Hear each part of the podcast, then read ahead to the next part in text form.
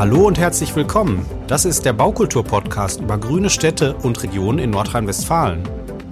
Wir, das sind Fenner Tinnefeld und Sebastian Schlecht von Baukultur NRW.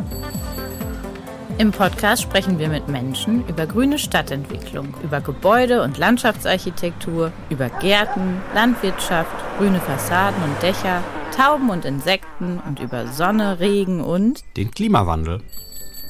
Wir freuen uns, wenn ihr dabei seid und euch auch für diesen Blick auf unsere Städte und unser Zusammenleben interessiert. Viel Spaß beim Hören! Hallo, in dieser Podcast-Folge sprechen wir Sebastian und Fenner vom Baukultur Nordrhein-Westfalen mit dem Stadtbaurat der Stadt Siegen. In der Stadt Siegen ist in den letzten Jahren schon einiges passiert. Unser Gast heißt Hendrik Schumann und zusammen mit ihm sprechen wir darüber, wie Stadtgestaltung den Klimawandel mitdenken kann und wie sich Projekte und Debatten im Rückblick und im Ausblick darstellen. Dabei geht es um einen Fluss, um gemähte Wiesen, Bäume, Renaturierung und um die Menschen in Siegen. Viel Spaß! Herr Schumann, mögen Sie sich vielleicht vorab kurz einmal vorstellen? Das mache ich gerne. Ich bin hier Stadtbaurat in Siegen jetzt ähm, seit 2017, bin aber schon seit 2009 bei der Stadt beschäftigt als äh, Raumplaner, als Stadtplaner und ähm, ja, habe mich in den Jahren sehr intensiv um die Innenstadt bemüht und ähm, natürlich vielfältige Projekte begleitet und angestoßen und ja, freue mich auf unser heutiges Gespräch. Erstmal herzlichen Dank, dass wir hier sein können. Ähm, wir arbeiten an dem Thema grüne Städte und Regionen bei Baukultur NRW. Und dabei geht es uns um die konkrete Gestaltung einer lebenswerten, klimagerechten Stadt. Und das hat sich ja in den letzten Jahren auch stark verändert. Die Ansprüche werden immer deutlicher. Und wie prägt das Ihre Arbeit und was haben Sie in den letzten Jahren Ihrer Tätigkeit da gelernt oder was hat sich auch gut entwickelt und wo sehen Sie noch besondere Herausforderungen? Ja, bei dem Thema ist für mich ganz prägnant, dass wir das Thema mittlerweile sehr selbstverständlich mitdenken. Ähm, zumindest überwiegend, äh, will ich sagen. Ist nicht jede Fachabteilung in jedem Grad da so beteiligt, aber äh, es gibt eine ganz große breite Akzeptanz, dass wir so Dinge wie Grünstrukturen, interdisziplinäres Denken, ähm, das Thema der Verkehrswende, ähm, klimafreundliche Gebäudestrukturen, Klimafolgenanpassung, das ist, äh, muss man keinem mehr erklären, sondern das ist im Team eigentlich so äh, Konsens und dementsprechend ist es nicht so schwer ähm, wie früher, wo das vielleicht ein Exotenthema war, das auch zu vermitteln und da nach vorne zu gehen. Wie funktioniert das konkret mit interdisziplinären Themen in Ihrer Verwaltung, in Ihren verschiedenen Fachbereichen, Sektoren?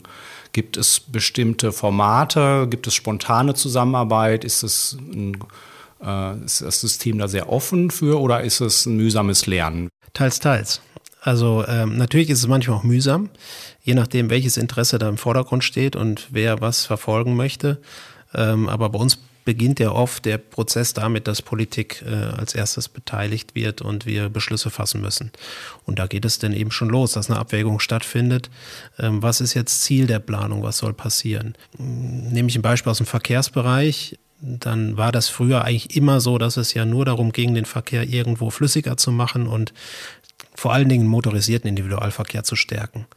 Und das ist eben heute nicht mehr der Fall, sondern heute versuchen wir zumindest gleichberechtigt alle möglichen Verkehrsträger zu denken und dabei eben aber auch das Thema der Grünstrukturen, der Aufenthaltsqualität nicht aus dem Augen zu verlieren.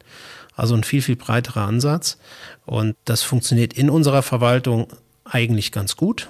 Wir haben eine Stabstelle Klimaschutz beispielsweise, die von Anfang an eingebunden wird, die auch personell ganz gut ausgestattet ist.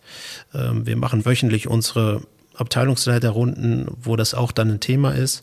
Und dann versuchen wir eben direkt schon manche Dinge mitzudenken, so dass es hinterher nicht äh, die dicken Bretter sind, die gebohrt werden müssen, sondern nehmen wir das Beispiel Baumstandorte bei Straßenplanung, dass sie von Anfang an einfach da sind und selbstverständlich sind. Das sollte das Ziel sein. Und wie gesagt, da sind wir, glaube ich, schon ganz gut, aber versuchen natürlich auch immer besser zu werden. Ja, das Thema Baum ist ja immer wieder ein sehr ähm, beliebtes bei vielen, aus vielen Perspektiven. Der eine will kein Laub, der andere will den Baum behalten, der ist vielleicht schon geschädigt. Da gibt es immer viel Diskussion um. Ein anderes Thema zum Beispiel sind ja Blühwiesen. Die einen wollen die gemähte Wiese, die anderen die wilde Wiese. Und es findet ja auch so ein bisschen so ein Umdenken in der Gesellschaft statt? Ne? Wie nehmen Sie das hier in Siegen wahr? Ist das positiv, mühsam, engagierte Bürger und politische Diskussionen haben Sie ja, die erleben Sie ja auch hautnah mit. Gibt es da in Siegen eine Entwicklung, die Sie positiv beeinflussen oder betrachten?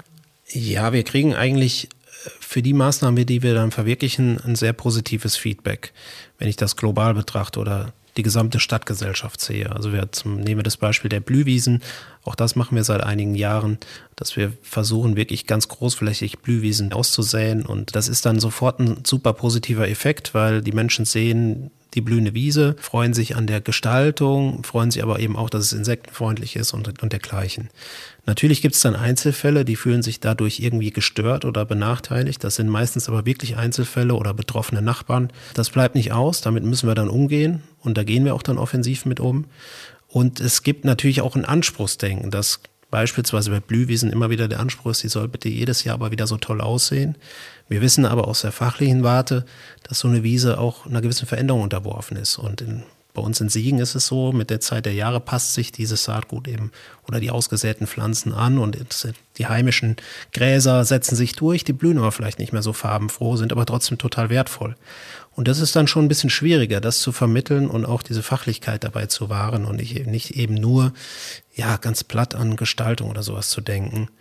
Ähm, aber überwiegend, wie gesagt, ähm, kriegen wir dafür ein sehr gutes oder positives Feedback. Und wenn das solche Maßnahmen sind wie Blühwiesen, dann ist es ja doppelt gut, weil ja, es ist wichtig für die Natur, es ist wichtig für die Artenvielfalt und gleichzeitig sieht es noch gut aus. Ne? Da ist es dann umso einfacher.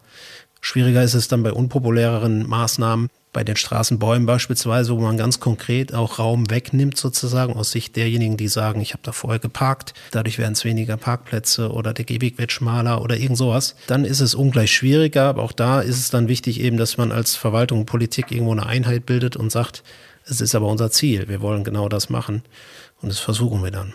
Wo wir gerade bei Maßnahmen sind, würde mich interessieren, welche Klimaanpassungsmaßnahmen denn so in Siegen gerade stattfinden oder was so geplant ist für die kommenden Jahre. Ja, bei der Klimaanpassung ist es so, dass wir natürlich versuchen, vor allen Dingen mit dem Thema Wasser umzugehen. Also einerseits, dass, dass wir wissen, es gibt ausgeprägtere Dürrezeiten.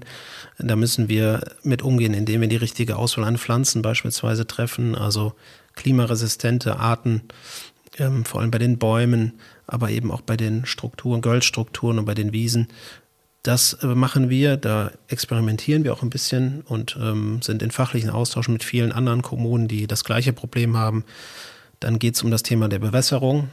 Auch das ist eine Sache, die immer komplexer wird, wo wir auch immer mehr ja, Personaleinsatz brauchen, finanziellen Einsatz, um unser Stadtbild irgendwo zu wahren und gerade die jungen äh, Bäume, die gepflanzt werden, regelmäßig zu gießen und dergleichen. Also das ist eine Sache, wo wir große Anstrengungen unternehmen. Natürlich geht es uns dann dabei auch darum, versiegelte Fläche zu verringern, also Flächen zu schaffen, auch kleinräumig, äh, wo Wasser versickern kann. Wir haben ein sehr umfangreiches äh, Klimaförderprogramm etabliert, wo wir Gründächer fördern, Fassadenbegrünung. Also alle die Maßnahmen, die darauf einzahlen, besser mit dem sich wandelnden Klima umzugehen. Ein anderes Thema hat auch dann wieder mit Wasser zu tun, ist das Thema Hochwasserschutz. Da passiert ganz viel, dass wir versuchen, Flussläufe zu renaturieren, ihnen mehr Raum zu geben, Natürlichkeit wieder irgendwo herzustellen, die vorher nicht gegeben war. Und das sind für mich auch wirklich tolle Maßnahmen, weil da habe ich auch wieder diesen doppelten Effekt. Ich tue was für den Hochwasserschutz, ich schütze Stadtgebiete, Stadtviertel und gleichzeitig kann man da sehr toll mit gestalten und kann wieder neue Räume gewinnen, die vorher gar nicht da waren. Aber das sind natürlich sehr langfristige Projekte, weil wir manchmal nicht an die Grundstücke kommen, die im Privatbesitz sind und so weiter. Die Planungen sind langwierig, um dann auch Fördermittel beantragen zu können. Aber der Erfolg gibt, glaube ich, uns da recht, dass wir auf dem richtigen Weg sind und da arbeiten wir sehr kräftig dran. Sie haben ja hier einen Fluss auch mitten in der Stadt. Wie waren denn Ihre Erfahrungen jetzt in den letzten Monaten? Gab es viel Regen und in den letzten Jahren gab es auch Hochwasser in der A, in der Erft, an der Ruhr. Wie war das hier in Siegen und was haben Sie daraus nochmal so für Schlüsse gezogen? Wir haben das Thema erstmal, glaube ich, sehr gut vorgeplant, weil wir da eng zusammengearbeitet haben mit dem Institut für Wasserbau der Uni Siegen. Das war damals, bevor wir überhaupt in den Wettbewerb eingetreten sind, die Grundlage der gesamten Planung. Da wurde ein sehr, sehr großes Stadtmodell aufgebaut und es wurden verschiedene Szenarien begutachtet, weil Die Sieg speist sich dann auch wieder aus zahlreichen Nebenflüssen und wir sind hier eine Mittelgebirgsregion. Da muss man wirklich ähm, sehr detailliert danach schauen, was passiert bei Starkregenereignissen oder bei Hochwasser. Und das ist hier im Vorfeld passiert, so dass dann eben die, die Planung der Treppenanlage, der Brücken und so weiter darauf abgestellt war. Und ja, demnach haben wir das im Griff. Das 100-jährige Hochwasser ist ja für uns immer die Bemessung des Ganzen, wie es funktioniert. Und jetzt ist die Treppenanlage, die Brücken seit knapp zehn Jahren sind die fertig. Wir hatten schon das eine oder andere Hochwasser, aber nie das 100-jährige Hochwasser. Und bisher sind wir ganz gut damit zurechtgekommen. Also die gute Planung war, war wirklich, zahlte sich dann aus. Was bei uns eine besondere Herausforderung ist, wir haben relativ wenig Zeit zu reagieren. Also wenn ähm, sich am Oberlauf der Sieg ankündigt, dass die Pegel steigen, dann haben wir fünf bis sechs Stunden, um in der Innenstadt dann auch Absperrungen aufzubauen. Und da müssen wir natürlich auch versuchen, dass wir die Bevölkerung dann äh, schützen. Das heißt, da wird wirklich diese Treppenanlage abgesperrt, damit keiner auf die Idee kommt, sich dort noch aufzuhalten, wenn dann sozusagen die Welle kommt. Also vorausschauende Planung mit guten Analysen lohnt sich. Definitiv. Und ich glaube auch mittlerweile, das war vielleicht damals auch eher exotisch, dass wir da so breit und tief vorgegangen sind. Mittlerweile ist es aber auch durch die Katastrophen, die ja passiert sind in Städten, äh, auch überall angekommen, dass das ein Thema ist, was wirklich sehr, sehr gut vorgearbeitet werden muss. Ich würde noch einmal, bevor wir nochmal auf die Sieg an sich kommen, nochmal fragen, hat, haben diese Analysen auch Dinge ergeben, die sich im Rest des Stadtgebietes als sinnvoll erachten, die Sie auch in, in die Umsetzung genommen haben oder die, wo Sie sagen, da müssten wir eigentlich dran, wir haben aber kein Geld und das sind wichtige Themen oder wir wissen darüber und müssten das machen? Ja, ich weiß jetzt gar nicht, ob das wirklich an der Planung ähm, in der Innenstadt lag, dass, dass das Thema mittlerweile bei uns auf dem Tisch überliegt, auch bei den Nebenflüssen. Äh, wir haben insofern gelernt, es war eine Planung, die, die Sinn macht. Es wurden Wehranlagen entfernt, sodass das Wasser auch tatsächlich äh, hydraulisch besser im Hochwasserfall abfließen kann. Die Sohle, die vorher befestigt und gepflastert war, wurde renaturiert und aufgeraut, was wiederum die Fließgeschwindigkeit verringert. Also das sind alles Dinge, die aber, glaube ich, nicht neu sind, die jetzt auch nicht der Lerneffekt dieser Maßnahme waren, aber genau das machen wir eben an den Nebenflüssen auch. Jetzt ganz aktuell ist die Weiß, ähm, auch ein Fluss, der ähm, in die Sieg mündet im Bereich der Innenstadt, ist jetzt der nächste Flussabschnitt, der renaturiert wird. Wie gesagt, mit all den Schwierigkeiten vom Grundbesitz über die Finanzen, aber das funktioniert eigentlich ganz gut. Man muss da wirklich nur Geduld haben. Sind bei Ihnen solche Maßnahmen wie Gründächer, Kühleffekt, Regenwasserzisternen, Speicherfähigkeit und so auch im Stadtgebiet relevant? Das ist ja nicht in jeder Stadt, in jeder Lage so ein brennendes Thema. Ja, doch, mittlerweile schon. Und vor allem was unsere eigenen Strukturen, eigenen Gebäude angeht, auch noch ausbaufähig. Das gebe ich gerne zu. Weil natürlich ist es so, dass wir ohnehin bei unseren städtischen Liegenschaften einen recht großen Sanierungsstau haben und auch da eine Abwägung stattfindet, was muss zunächst gemacht werden. Ähm, aber klar, sobald wir heute ein Dach anpacken, vor allem ein Flachdach, da haben wir auch politische Beschlüsse, dass das dann als Gründach ausgebaut wird dass die Kombination aus Photovoltaik und Gründach äh, mittlerweile dann auch Standard ist bei uns. Das passiert nur natürlich relativ schleppend, weil das natürlich auch teure Maßnahmen sind. Und sinnvollerweise modernisieren wir die Dächer halt dann, wenn sie auch wirklich in die Lebenszeit vorbei ist und dann kommen dann diese ganzen Fragestellungen, ist das statisch möglich und so weiter. Das sind schon umfangreiche Untersuchungen, aber wir machen das auf jeden Fall, weil wir ja, wissen, was das für einen positiven Effekt hat auf unsere Stadt. Und wir fordern das ja letztlich auch von Privaten ab, auch in Bebauungsplänen, wo wir diese Festsetzung treffen und sagen, das soll dann bitte bei Flachdächern auch der Standard werden. Gibt es da erste Erfolge? Ja, wir sehen das schon. Also unser Förderprogramm wird angenommen. Daran merken wir, dass Privatleute da auch entsprechend mitdenken und genau das tun. Und auch die Akzeptanz in Bebauungsplänen beispielsweise, wenn wir sowas festsetzen, das ist nicht mehr wie früher, dass da eine große Abwehrhaltung ist, sondern im Grunde genommen stellen wir fest, das wird akzeptiert und das wird auch letztlich als Standard akzeptiert. Auch da kann ich nicht für alle sprechen. Da gibt es auch Fälle, wo eine Abwehrhaltung noch da ist, aber der Großteil hat dann ohnehin so etwas vor. Also Photovoltaik überhaupt kein, gar kein Thema mehr und Gründach ist mittlerweile auch in vielen Bereichen wirklich ja, der Standard. Wir waren eben unten in der Innenstadt, wir sind ja gerade in der Oberstadt hier, an der Sieg und haben uns da die Renaturierung angeschaut. Da wurde ja vier Jahre lang die Sieg offengelegt durch die Stadt Siegen und in Zusammenarbeit mit dem Landschaftsarchitekturbüro Leudel auch renaturiert. Wie kam es zu diesem Projekt? Das ist ja sehr aufwendig und einzigartig. Und äh, können Sie ein bisschen sagen, was damit alles zusammenhing? Ja, das Projekt um das zu beschreiben, muss ich so ein bisschen ausholen. Das begann nämlich äh, mit einem ersten Rahmenplan der Siegener Innenstadt im Jahr 1989 bzw. 1990. Da hat äh, Professor Slonitzki aus Dortmund äh, diesen Rahmenplan im Auftrag der Stadt Siegen für die Innenstadt erstellt und hatte die kühne Idee oder damals vielleicht noch Vision, die Sieg in dem Innenstadtbereich komplett freizulegen. Das ist dann aber erstmal in der Schublade verschwunden aber da, die Idee war schon mal gesetzt. Und ähm, dann war es so, dass im Jahr 2008, 2007, 2008 eine politische Entscheidung herbei musste, weil diese Siegplatte, das ist eine Kragplatte, die letztlich den Fluss zu 90 Prozent da in dem Bereich abgedeckt hat, bis auf einen kleinen schmalen Streifen, die war äh, sanierungsbedürftig geworden im Laufe der Zeit. Also ist Anfang der 70er entstanden, Ende der 60er. Und sie musste jetzt saniert werden für sehr viel Geld. Und in dem Zuge kam dann die politische Diskussion wieder in Gang. Naja, es gab ja damals diese Idee des Rahmenplanes und wie wäre es denn, wenn wir äh, uns da mal ganz frei machen, nochmal gedanklich und darüber nachdenken, diese Siegplatte komplett abzureißen. Und dann kam eine gewisse Parallelität, dann kam die Regionale in Südwestfalen an, dieses Strukturförderinstrument des Landes, wo ähm, ja, dessen Ziel es ja letztlich ist, so ähm, bottom-up Projektideen einzureichen in einem Wettbewerb untereinander. Und das war natürlich eine, ein tolles Format, um dann mit unserer Idee zu kommen, in der Innenstadt Siegens die Siegplatte abzureißen. Und durch diese Regionale, die hatte ja gewissermaßen einen Katalysatoreffekt. Das musste alles sehr schnell gehen. Es musste sehr qualifiziert ablaufen, indem man äh, diese Sterne sammelte, um dann letztlich in die Projektförderung zu kommen. Das hat wirklich gut funktioniert und es war richtig Druck im, auf dem Kessel im positiven Sinne. Und äh, so kam es dann letztlich zum politischen Beschluss, mehrheitlich zu sagen, wir reißen jetzt die Siegplatte ab.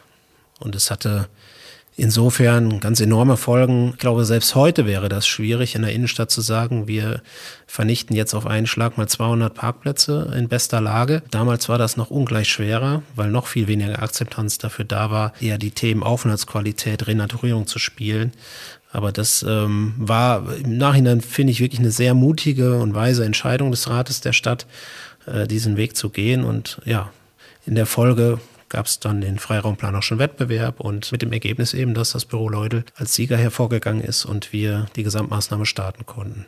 Wir haben auch noch gelesen, dass es verschiedene Beteiligungsformate gab in dem Zeitraum. Noch auf der Platte selbst. Was waren das für welche? Ich glaube, da wurden Schulen und BürgerInnen irgendwie beteiligt.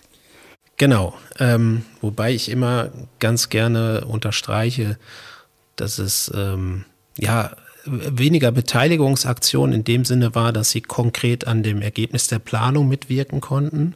Die Entscheidung war erstmal getroffen und äh, wurde dann innerhalb dieses Wettbewerbsverfahrens weiter äh, ausdifferenziert. Und das Verfahren ist ja so angelegt, dass es dort eigentlich keine Beteiligung mehr gibt, sondern da setzt sich letztlich aus Sicht einer Jury der Beste durch. Aber was wir gemacht haben, ist eben, wir haben sehr, sehr viel informiert und in dem Sinne Beteiligung durchgeführt, dass wir das Verfahren sehr transparent gemacht haben und immer wieder Schritte eingebaut haben, wo wir Bürgerinnen und Bürger informiert haben. Und äh, die Aktion, die Sie ansprechen, das war eine ganz schöne Sache.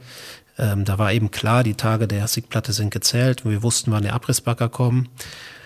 Und eine Woche vorher durften wir frei über diese Siegplatte verfügen. Da war schon alles abgesperrt, kein Auto mehr drauf.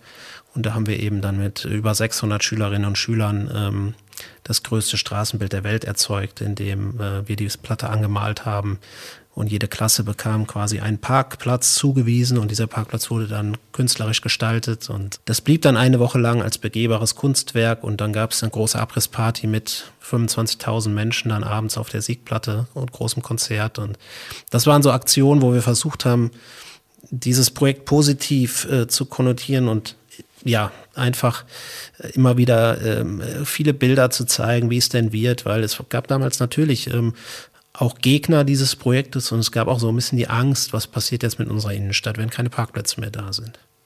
Also waren denn wirklich keine ausgleichenden Parkplatzflächen vorgesehen, mit denen man die Stimmung besänftigen konnte? Äh, nein, äh, wir haben ganz bewusst keinen Ersatz geschaffen in dem Sinne, dass wir jetzt neue Parkplätze gebaut haben, sondern wir haben im Vorfeld natürlich gezählt und analysiert, wie sieht's denn aus mit den Siegener Parkplätzen. Und wir haben festgestellt, wir haben diese Kapazität in unseren Parkhäusern, die ist da. Natürlich ähm, sind die vielleicht nicht so attraktiv, wie wenn man ebenerdig auf, auf einen offenen Parkplatz fährt, aber in unmittelbarer Nähe in der Innenstadt gab es genügend Parkhäuser und genügend Kapazitäten. Und das war unser Argument. Damit haben wir dann gearbeitet und das hat sich letztlich auch bewahrheitet. Ja, das Argument kenne ich und der Mensch tendiert doch sehr dazu, in der freien Wildbahn zu parken, parken zu wollen. Kenne ich aus anderen Städten auch die Problematik. Aber das war ja zum einen ein mutiger Schritt, zum anderen auch ein sehr bildmächtiger. Also der, diese Vorher-Nachher-Bilder, dieses größte Straßengemälde der Welt, das kenne ich auch. Die Bilder, die hat man gesehen, die merkt man sich auch. Und wenn man jetzt an diesen Ort kommt, so wie wir heute, dann ist das auch ein unglaublicher Ort, weil er einfach so groß ist. Die Dimension ist wirklich beeindruckend und auch dieser Raum, der dadurch entsteht. Wenn Sie jetzt mal zurückblicken, seit das in Betrieb genommen ist bis heute, wie hat sich das bewährt? Was hat sich gut entwickelt? Was sind auch Sachen, die man daraus lernen kann allgemein oder auch konkret für die Stadt Siegen? Ja, wir haben eigentlich fast durchweg positive Erfahrungen gemacht. Also wir waren auch überrascht, wie sehr gut das angenommen wird von Anfang an. Also die Frequenz, die war sofort da. Sobald das Wetter gut war, war die Treppenanlage und das ganze Umfeld bevölkert. Und ähm, es gab in Siegen einen doppelten Effekt. Wir hatten im Vorjahr auch relativ wenig Gastronomie im Außenbereich. Und auch das kam dann mit aller Macht. Innerhalb von zwei, drei Jahren sind zahlreiche gastronomische Einrichtungen entstanden die diese Lagegunst genutzt haben. Dafür haben wir beispielsweise auch die Balkone geschaffen, die da noch über der Sieg kragen. Das hat wirklich sehr, sehr gut funktioniert. Klar, es war natürlich für uns dann eine Kraftanstrengung auch in der Folge dieser hohen Frequenz, ja, diesen Bereich in Schuss zu halten, zu reinigen, ähm, wenn dann abends da Party gemacht wurde, gerade von den jungen Leuten, am nächsten Morgen wieder alles in Ordnung zu bringen. Also das war für uns eine Herausforderung, auch so ein Lerneffekt. Aber im, im Grunde haben sich alle unsere insgeheimen Hoffnungen und Versprechungen haben sie erfüllt und das ist nach wie vor ein toller Ort, der sehr, sehr gerne von allen angenommen wird. Und was enorm wichtig ist, eben generationsübergreifend. Also es ist jetzt nicht so, dass da nur Jugendliche sind. Und was auch schön ist, dass die Befürchtungen, die im Vorfeld der Planung waren, da ging es darum, ja, das wird ja ein Ort, der wird komplett vermüllen, die Menschen werden alles in, in die Sieg werfen, ähm, das ist ein Fluss, der führt kein Wasser, von daher ist das kein Erlebnis und da wird es stinken und so weiter und so fort. Also nichts davon hat sich bewahrheitet. Natürlich ist es so, dass der Pegel der Sieg, das ist typisch für so einen Mittelgebirgsfluss, der schwankt enorm. Wir haben im Sommer dann auch schon mal eher einen Rinnsal und im Winter dann auch Hochwasser. Aber ähm, das macht den Reiz aus und durch die Renaturierung sind da viele Pflanzen auch. Die Kinder können wirklich über die Treppen bis ins Wasser gehen und äh, das ist ja gerade das Spannende an, an dem Ort, dass er sich auch immer wieder neu darstellt und neu erfindet letztlich. Also würden Sie sagen, das hat sich gelohnt? Positive Resonanz gibt es die auch von den Einzelhändlern? Jetzt, wenn Sie sagten vorher, es gab Angst um Umsatzrückgänge, das ist ja so ein klassisches Argument, wenn es immer, wenn es um Parkplätze geht. Wie war das hier in Siegen? Sind das noch die Einzelhändler, die damals auch da waren? Teilweise. Wir haben ja neben der Renaturierung der Sieg auf der anderen Seite der Häuserreihe sozusagen die Sandstraße auch noch neu gestaltet. Das war der Übergang dazwischen Unter- und Oberstadt, wo wir den Querschnitt von vier auf zwei Spuren verändert haben und viel mehr Raum auch zugunsten eben von Bäumen, von Gehwegen und so weiter geschaffen haben. Und die Sandstraße war vorher, bevor die Maßnahme durchgeführt wurde, so das Sorgenkind im Einzelhandel. Das war ja fast unsere 1C-Lage, würde ich mal sagen. Also mit so einem gewissen Trading-Down-Effekt, auch viele Handyläden und sowas alles. Und durch die äh, Umgestaltung der Sandstraße zu einer Allee und auf der anderen Seite eben die Arena-Thüringen der Sieg, hat dieser Straßenraum enorm gewonnen. Und wir haben das am Besatz der Läden gemerkt. Also plötzlich hatten wir da Boutiquen, die vorher nicht da waren und auch eher hochwertigen Einzelhandel. Von daher war auch da ein, ein, toller Effekt und dementsprechend waren dann die Bedenken der Immobilieneigentümer, die im Vorfeld groß geworden sind, die waren plötzlich verpufft. Also da hörte man nichts mehr davon. Und äh, das ist jetzt meine persönliche Meinung. Ich glaube, jede Immobilie hat da deutlich im Wert zugelegt. Von daher gab es auch da dann plötzlich Akzeptanz. Und Jetzt so zehn Jahre später stellen wir fest, dass schon wieder so ein, so ein gewisser Abnutzungseffekt da ist. Und das liegt aber eben am, an der Einzelhandelsentwicklung selber, glaube ich, weniger am Umfeld, dass wir irgendwo äh, versuchen müssen, auch den Besatz zu halten, den wir in Siegen haben, was mit zunehmendem Onlinehandel und Corona und so weiter schwer genug ist. Wenn man jetzt diesen Ort sieht, wie der geworden ist, also mich beeindruckt er, wenn ich da hinkomme, will man das, gibt es Überlegungen, sowas zu skalieren? Gibt es Bürger, die sagen oder Politiker, das wollen wir jetzt überall in Siegen, so toll soll es auch in meinem Stadtteil sein? Oder ist es dann doch eher etwas für einen ganz besonderen Ort im Zentrum, wo man sagt, da macht das viel Sinn? Gibt es solche Überlegungen, das auch zu übertragen in Quartiere, in andere Nachbarschaften, die vielleicht nicht jetzt das Stadtzentrum sind? Ja, die gibt es, die Überlegung. Also ganz grundsätzlich ist es so, dass dann auch politisch so ein bisschen die Stimmung entstanden ist. Jetzt habt ihr so viel für die Innenstadt getan. Das wollen wir jetzt in anderen Stadtteilen auch sehen. Allerdings muss man dazu sagen, die Situation, wie sie dort war, dass wir wirklich so ein großes Bauwerk haben, Parkplatz über einem Fluss, haben wir an anderen Stellen der Stadt nicht, der Innenstadt, nicht nochmal so. Also wo es am ehesten ähm, passiert ist, dass da eine Art Übertragung erfolgt ist, war jetzt bei der Hochschulentwicklung, bei der Frage oder bei der Planung, die Universität noch weiter in die Innenstadt zu ziehen. Da sollten zwei Quartiere maßgeblich überplant werden und ein Quartier, nämlich der Campus Süd, wird von dem Fluss Weiß eben durchzogen und dort war sowas in klein bisher auch schon angedacht, dass wir gesagt haben, wenn wir dort renaturieren, wir haben so tolle Erfahrungen gemacht, dann wäre es auch schön, wir hätten eine kleine Treppenanlage, man könnte runter zum Wasser und äh, auch in einem kleinen Bereich, dass man Bauwerke zurückbaut und dem Fluss mehr Raum gibt. Aber wie gesagt, eine 1 zu 1 Übertragbarkeit ähm, ist schwierig, weil es die Situation einfach in Siegen so nicht mehr gibt. Und wir ansonsten viel, vielfach die Situation haben, dass gerade an den Gewässerläufen äh, die Privatgrundstücke wirklich bis zum Ufer reichen. Und dann sind unsere Handlungsmöglichkeiten sehr begrenzt. Ja, das habe ich auch in anderen Kommunen schon bemerkt, dass das oft historisch halt so entstanden ist. Aber wir waren ja vorhin auch an der Sieg am Wasser. Man ist ja direkt in einer anderen Welt. Es plätschert, man hat eine andere Geräuschkulisse, die Luft ist komplett anders. Also es ist echt interessant, dass man, wenn man sich fünf Meter weit bewegt, mitten in der Innenstadt plötzlich eintaucht in so eine Flusslandschaft und das ja auch visuell funktioniert, aber tatsächlich über dieses Erlebnis, äh, wenn man sich, je näher man sich da hinbegibt, doch ein ganz interessanter Effekt entsteht. Und das an anderen Stellen möglich zu machen, probieren andere Städte auch. Da hat sich ja doch viel entwickelt oder wurde auch viel dran gearbeitet. Es wird ja auch noch gebaut. Wie sehen Sie denn so die Innenstadtentwicklung in Siegen? Eine Innenstadt ist ja wieder Thema überall und auch wie kann das mit Grün und mit diesem Fluss zusammen gedacht werden? Ja, ich beurteile jetzt im Nachhinein und auch heute noch die Innenstadtentwicklung als herausragend, die wir in Siegen vollzogen haben. Es war natürlich ein Glücksfall, dass wir wirklich alles aus einem Guss machen konnten. Also es war ja nicht nur die Siegplatte und die Renaturierung der Sieg, es war die komplette Sanierung aller Fußgängerzonen, der Rückbau der Sandstraße um zwei Spuren. Also innerhalb kürzester Zeit äh, war das wie eine Generalüberholung der Innenstadt. Und das war auch in Siegen wirklich dringend geboten. Und es hatte einen sehr positiven Effekt, vor allem auf die Aufenthaltsqualität. Und das wissen wir ja heute, dass es umso wichtiger ist, dass ja, die Menschen die Innenstadt nicht mehr besuchen, nicht mehr alleine nur besuchen, um einkaufen zu gehen oder Besorgung zu machen, sondern es soll ein Erlebnis sein. Und die Menschen wollen es schön haben, sie wollen da Zeit verbringen, vielleicht was essen, was trinken, aber vielleicht auch einfach nur irgendwo sitzen, ein Buch lesen und einen Kaffee trinken. Und das ist in Siegen wirklich ganz gut gelungen. Und jetzt ist es ein bisschen schwer, diesen Erfolg zu messen. Weil das Problem der letzten Jahre ist vor allem der Corona-Zeit, dass wir ja riesige strukturelle Probleme haben mit dem Einzelhandel. Und ähm, ich kann jetzt vielleicht sagen, im direkten Vergleich zu anderen Städten, bei uns gibt's etwas weniger Leerstandsentwicklung als in anderen Städten, aber natürlich gibt es das auch, diesen Prozess. Und wie sehr jetzt der Anteil einer schönen Innenstadt oder einer aufgewerteten Innenstadt dort als Gegenpol zu sehen ist, lässt sich eben nicht in Zahlen messen.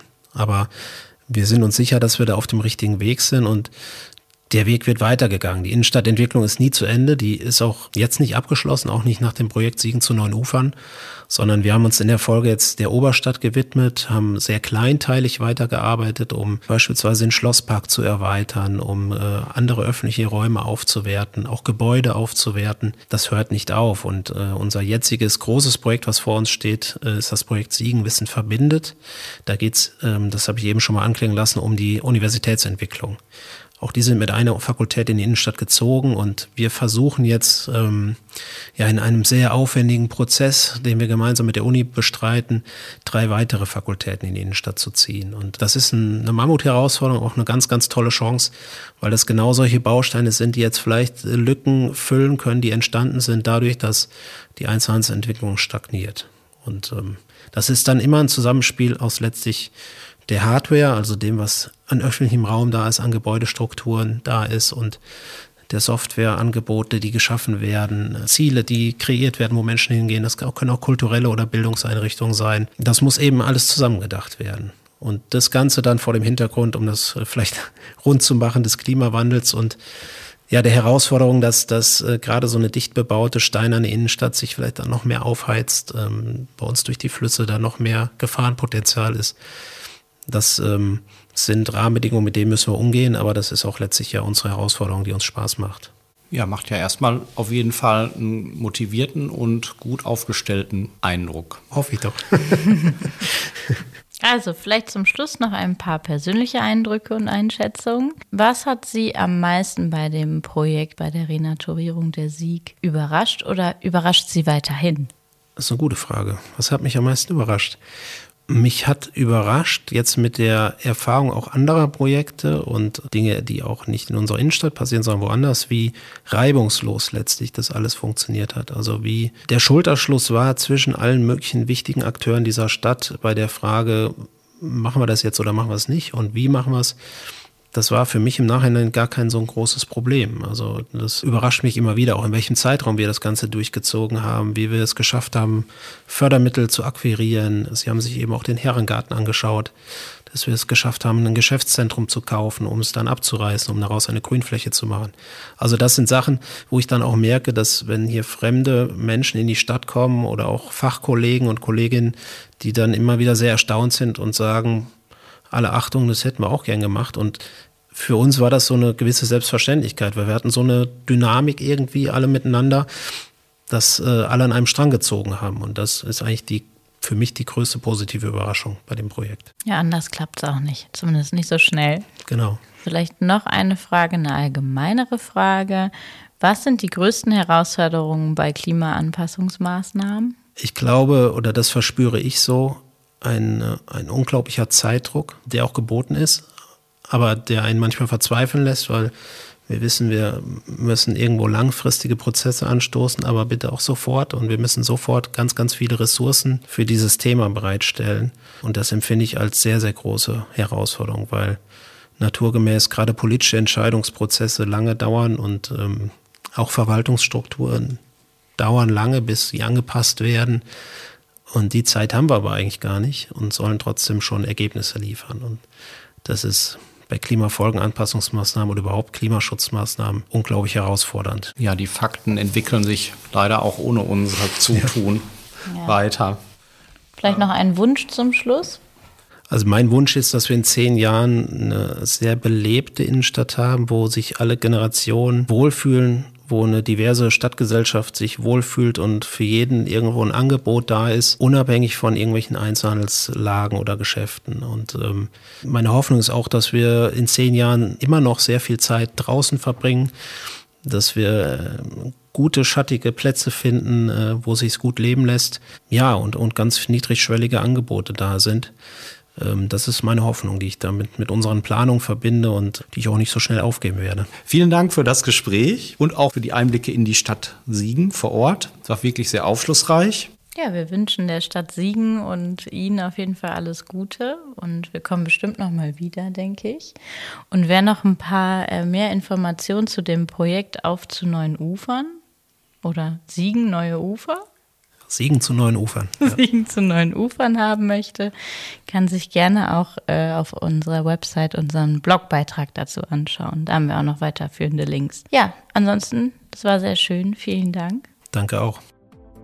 Das war also unsere Folge über Flüsse, Regen und Hochwasser, Renaturierung, Maßnahmen zur Klimaanpassung und städtischer Aufenthaltsqualität. Dass das ein Thema ist, an dem interdisziplinär gearbeitet werden muss, das war mir schon bewusst. Dass das in der Verwaltung tatsächlich bereits in vielen Abteilungen präsent ist, freut mich natürlich besonders zu hören. Mich hat vor allem vor Ort die Dimension der Offenlegung der Sieg beeindruckt und das Zusammenspiel mit der ganzen Fußgängerzone. Es ist ein toller Ort entstanden, der wirklich zum Aufenthalt einlädt und auch sichtbar gut genutzt wird. Für mich war noch besonders, weil ich aus Münster komme, der Anstieg hoch zum Rathaus in die Oberstadt. Nun möchte ich kurz noch auf unser Programm zu Grüne Städte und Region auf unserer Website www.baukultur.nrw oder auf unseren Social Media Kanälen hinweisen und freue mich, Siegen demnächst nochmal zu besuchen. Und wie immer freuen wir uns auch über Kommentare und Anregungen. Schickt uns eine Mail an podcast.baukultur.nrw. Hört doch auch beim nächsten Mal wieder rein.